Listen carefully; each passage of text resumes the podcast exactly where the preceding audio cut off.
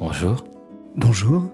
Sous l'apparence de deux belles grosses voix viriles pénétrant sans tabou tes canaux auriculaires, nous sommes en réalité les responsables de la matière sonore que tu t'apprêtes à écouter. Comme on est plus ou moins du genre plus ou moins honnête, on a décidé de t'expliquer la série d'événements qui a conduit à la réalisation de ces enregistrements. Comme chacun sait, la défense de l'environnement et la lutte contre le réchauffement climatique sont des marchés très rémunérateurs. Depuis quelques années, tous les investisseurs culturels cherchent à se positionner sur ce créneau.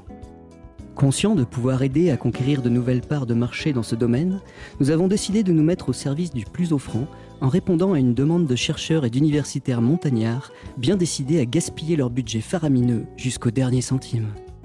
Ainsi, portés par l'amour de l'art tout autant que par l'appât du gain, nous avons proposé au ministère de la Recherche et de l'Enseignement supérieur de nous payer grassement, à faire semblant de s'intéresser aux problématiques environnementales.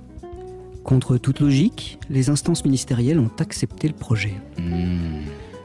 Nous vous proposons donc aujourd'hui une immersion dans ce qui est le résultat de longs mois de glandouille financés par l'argent de vos impôts. Ces longs mois de glandouille sont donc appelés vôtres quelque part. Le ministère de la Recherche et de l'Enseignement supérieur, tenu par les termes d'un contrat signé de manière inconsidérée et malgré tout le zèle déployé par son service juridique, n'a strictement rien pu faire pour empêcher la diffusion de ces enregistrements.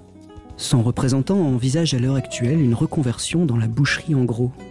Dernière précision, les comédiens qui ont gentiment prêté leur voix à ces gaudrioles n'ont bien entendu pas été rémunérés. En effet, la pauvreté reste le moteur essentiel de tout artiste. Et le rétribuer n'est donc pas un service à lui rendre. Bisous.